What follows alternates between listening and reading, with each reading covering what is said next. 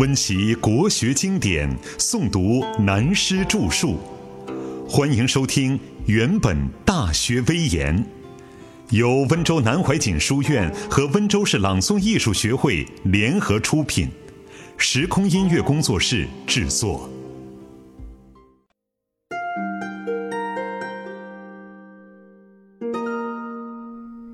十三，千古难明唯自知。至于《大学》一书中有关知止而后能定，定而后能静，静而后能安，安而后能虑，虑而后能得。我所谓这是《大学》之道的七正，七个修正的层次。看来平平淡淡。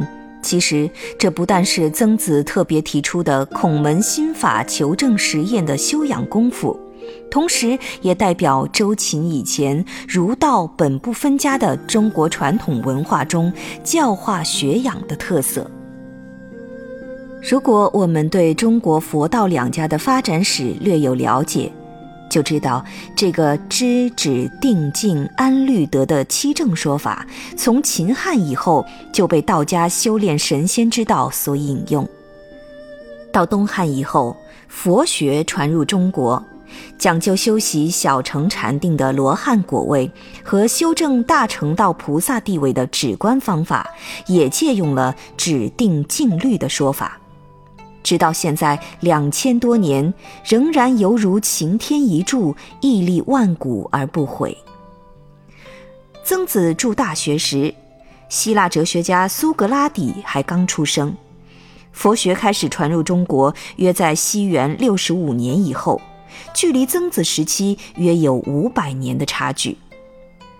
我们先要了解这个文化历史的差距，然后再反过来借用佛道两家的学术来加以说明，就比较自然，以免有先入为主的观念，容易产生爱难接受的反感。但《大学》所列举这七个修正层次，第一个便是“知”字。我们是中国人，当然明白这个“知”字是知道的“知”。由知觉到知识，知己到知心，乃至天知地知你知我知他知，都是假借这个“知”字而来。知就是知，还有什么问题呢？如果你仔细研究，问题可多着嘞。我们的生命为什么会有一个作用，能自然知道一切事和一切物呢？自古以来。人们也都认为天生而知，或者说，因为我们有灵性、有心，所以便能知一切事物。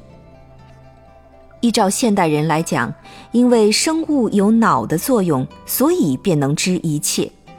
但是，无论你说是灵性也好，心也好，脑也好，这还只是人类文化文明所产生的人们自己认定的学说。究竟能知之性的第一因从何而来，如何产生，仍然还是科学哲学上一个大问题。这和宋儒理学家所主张的性理或理性之知，以及明代著名理学家王阳明先生特别从孟子学理中提出的良知、良能之说等，实在也还存在人类文化史上从来也未解决的基本问题。如果我们从中国哲学史来看，尤其是佛家的哲学传入中国以后，往往把“知”和“觉”字随便解释为同义一语。但从逻辑和科学分析来讲，这两个字义又不能随随便便含糊同用。所以在心理学和医学上，知觉与感觉必须清楚地分别。例如在唐初时期。禅宗六祖慧能大师的弟子菏泽神会禅师就直接提出“知之”一字众妙之门，这是肯定的说，知就是入德之门，知便是明道悟道的最基本的作用，无知的就如木头石块，与道无关了。以现代人来说，一个人如果变成了植物人。他的些许反应算是有知无知呢，或只是生理的反射而已呢？可以说，这还是一个存在争辩的问题。人如死了，这灵知之性究竟还存在不存在？这也还是一个重大的问题。即便不谈这些问题，这一知就是人性生命的第一因吗？何泽所说“知之一字，众妙之门”，以及王阳明的“良知良能”之说的知性，完全对吗？谢谢你没有说破这个问题。在中唐、晚唐时期，当禅宗正在光芒四射的时代，早已有禅师们对“知之一字，众妙之门”提出无言的反应。最有名的，如禅宗公案记载，有一位香严禅师，跟维山大师参学很久了，维山禅师却对他说。你问一答十，问十答百，这些都是你的聪明伶俐，一解十想。对于生死根本，父母未生时，你试说一句看。维山这样一逼，弄得他茫然不知所云。他便自叹道：“画饼不可充饥。”请求维山为他说破。维山说：“假如我告诉你，你以后一定会骂我。”我说的是我的，始终与你无干。香严禅师听了，就把平常所看经书文字烧了，愤恨地说：“这一生决定不学佛法了，只做一个到处云游、混饭吃的和尚算了，免得自己劳逸心神。”因此就向维山拜辞，哭着走了。有一次到了南阳，住在慧中国师过去住过的寺院里。他很喜欢这个地方。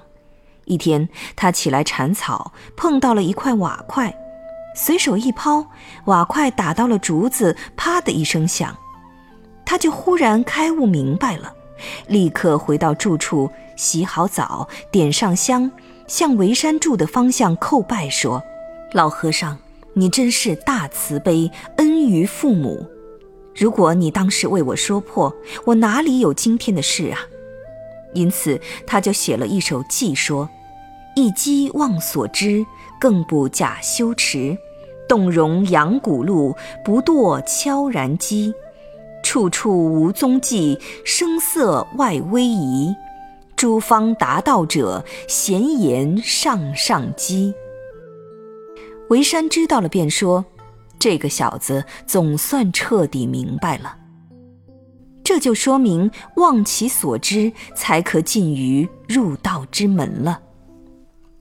混沌竟不得好报。另外，如大家公认为道家的祖宗老子，早就提出决胜气质，名利百倍。他明显否定那些自认得道的圣人，认为他们便是扰乱苍生的家伙。那些自称有知识的智者越多，人世间就越不太平。所以他又主张“知者不言，言者不知，大道无名”等说法。再如道家的庄子，用一个寓言故事说：南海有一个大地，名字叫做舒；北海有一个大地，名字叫做呼；中央有一个大地，名字叫混沌。有一天，南北两个大帝在混沌那里碰头，混沌对他们太好了。这南北两个大帝一商量，我们怎样才能环报混沌的恩德呢？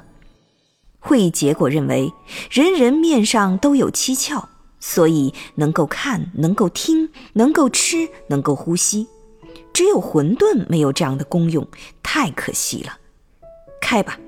我们有志一同，同心协力为他开窍。于是每天为他打一个洞。到了第七天，七窍开了，混沌也就死了。这真变成因福得祸，报得以怨了。我们引用佛道两家的一些故事，说明他们同样认为知并不是心性道体无上妙法。知不是道的本体，换言之，知不是能，知是由一个能知的所升起的一个最初作用而已。